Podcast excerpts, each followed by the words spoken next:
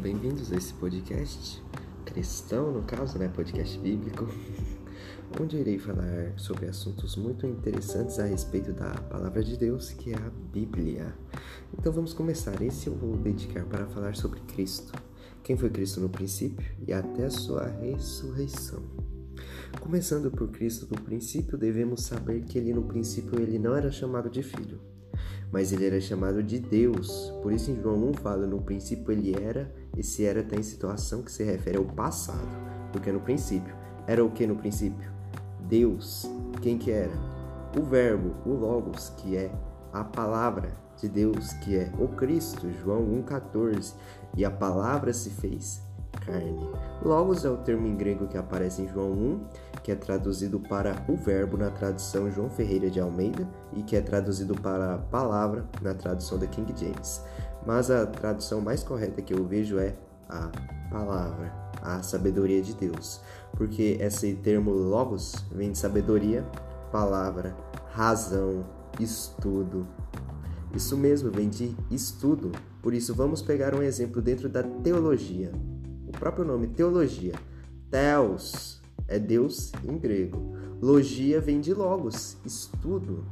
E logos é citado em João 1 como Messias, como Cristo, ou seja, Jesus ele é a sabedoria de Deus. Ele é a palavra de Deus. Ou seja, no princípio Jesus ele era Deus. Na Bíblia fala que Jesus ele foi gerado, mas ele não foi criado. Mas como assim ele foi gerado, mas não foi criado? Ele foi gerado da mesma essência de Deus pois ele é Deus. Ele não foi criado com Deus, mas foi gerado pela mesma essência. Por isso, ele é Deus. E como Jesus se fez carne? O assunto dele se fazer carne é um assunto bem interessante.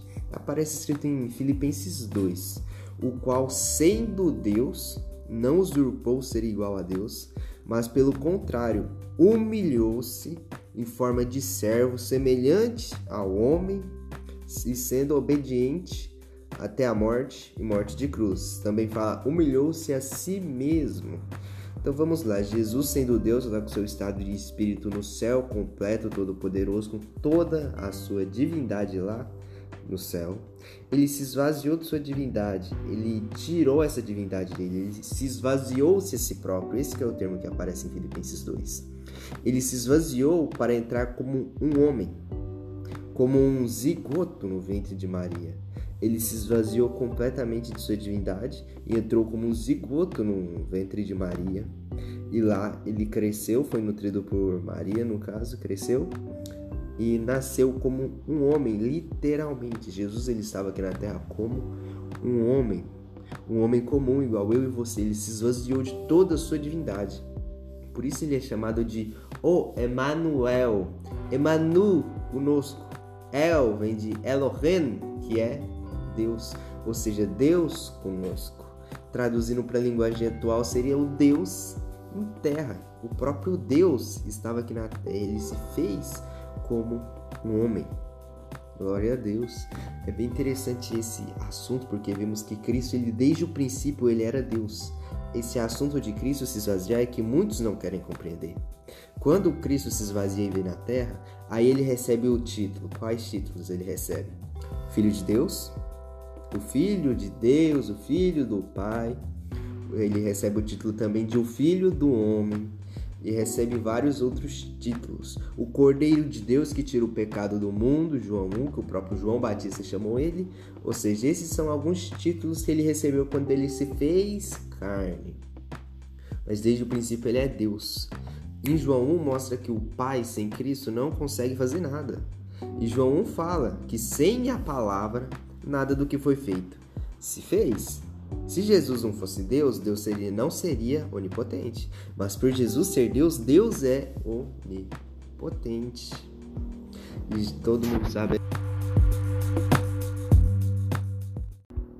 E todos sabemos a história em si, né? Jesus ele veio como um cordeiro sofredor, como uma ovelha batedor, igual profetiza em Isaías 53. Veio aqui, foi obediente aqui na terra, fez tudo, cumpriu todas as profecias que tinham que cumprir e morreu de morte de cruz. Filipenses 2 até cita isso. Em 2 Coríntios também fala, né? O qual sendo rico se fez pobre. fazendo uma alusão a Jesus ser Deus e se esvaziando. Ele veio na terra, morreu na cruz. Quando ele morreu, em 1 Pedro fala que ele morreu de fato na carne, mas ficou vivificado no espírito, pregando aos espíritos em prisões. Esses espíritos em prisões se referem aos espíritos que estão presos no abismo. Na parábola do rico e Lázaro mostra que tem o Sheol do lado, abismo no meio, seu de Abraão do outro lado. Nesse abismo tem divindades satânicas, né? demônios presos literalmente lá. Anjos caídos, no caso. Seriam os anjos da segunda queda angelical. Depois eu gravo outro podcast explicando. Eles estão presos e o termo no original é proclamou esses espíritos, ou seja, Jesus ele chegou lá para falar assim, ó, eu sou o Cordeiro de Deus que tira o pecado do mundo, o Messias que era Deus e me esvaziei e me fiz como carne e vim morri pelos que eram meus. Jesus ele proclamou isso para mostrar que ele ressuscitou. Aí nisso ele pegou a chave do inferno.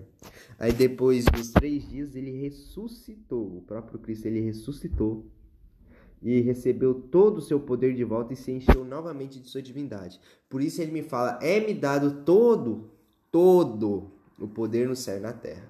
Porque todo, porque já era dele. Porque se ele ficar com o poder todo só para ele, o pai fica sem poder. mas aí está, Jesus ele também é o próprio pai. Ele é o filho, mas ao mesmo tempo ele é o pai. É uma união em si são mesmo ser. Colossenses 2:9. Somente em Cristo habita corporalmente toda a plenitude de Deus. Esse hábito interessante dele é que no grego o termo que aparece para ele é kataoikel. Kata vem de raiz profunda, enraizar, raiz funda. Oikel vem de morar, ou seja, é algo que mora profundamente de uma forma permanente, enraizadamente. E plenitude, plenitude vem de o completo, o todo ou seja, em somente Jesus, habita corporalmente, ou seja, somente Jesus habita corporalmente, enraizadamente, toda a plenitude, todo o completo de Deus e permanentemente, somente nele. Ou seja, Jesus ele é Deus. Quando ele ressuscitou, ele recuperou todo o seu poder de volta. Ele já não estava mais como forma de servo, humilhando-se a si mesmo aqui na terra, mas ele estava com todo o poder. Aí ele pega e ele envia o Espírito Santo, aí ele sobe para o céu. Aí fica o Cristo que virá, porque ele veio na terra como um, um cordeiro, né? O cordeiro de Deus que tira o pecado do mundo. Em Apocalipse, na segunda vinda de Cristo, ele virá como o leão da tribo de Judá.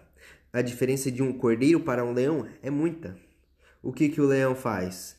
O leão chega para aplicar o juízo. Jesus ele vai chegar aqui na terra, ele já vai falar, Galatas 5, 1 Coríntios 6 e Apocalipse.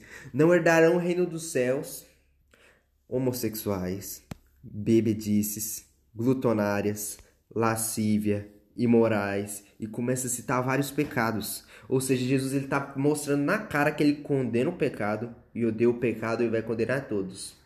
Aqueles que amam o pecado. E Jesus ele vai chegar e a impor o juízo. Esse juízo no grego é chamado de crino, se refere a um estádio. Nesse estádio, você não chega lá e vai passar um filme da sua vida.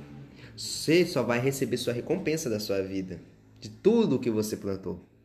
Se você só viveu vida de pecado fazendo besteira, Jesus vai chegar aqui e vai falar assim: não, recebe, recebe, toma sua condenação. Isso. Nem todos herdarão o reino dos céus. Vale lembrar isso de fato. Jesus ele detesta os que amam a iniquidade. Para a pessoa ser amada por Deus, ela tem que buscar amar a Deus, ver que ela precisa de cura, reconhecendo o seu erro e se arrependendo. Jesus veio para os doentes que precisam de cura, não para, para os doentes que não querem a cura. Porque os que não querem não precisam da cura, que é o sangue dele. Mas os que querem a cura, sim, precisam da cura, que é o sangue de Cristo, o sangue do Cordeiro que purifica do pecado. E na segunda vinda de Cristo será assim: Cristo virá como um trovão, né? Igual fala em Mateus 24. Aí já entra aquele contexto de grande tribulação e tudo. Ou seja, isso seria um pouco sobre Cristo, né? Ele desde o princípio até o final, até sua vinda no caso, né? Esse seria um pouco e Jesus é Deus, lembre-se disso.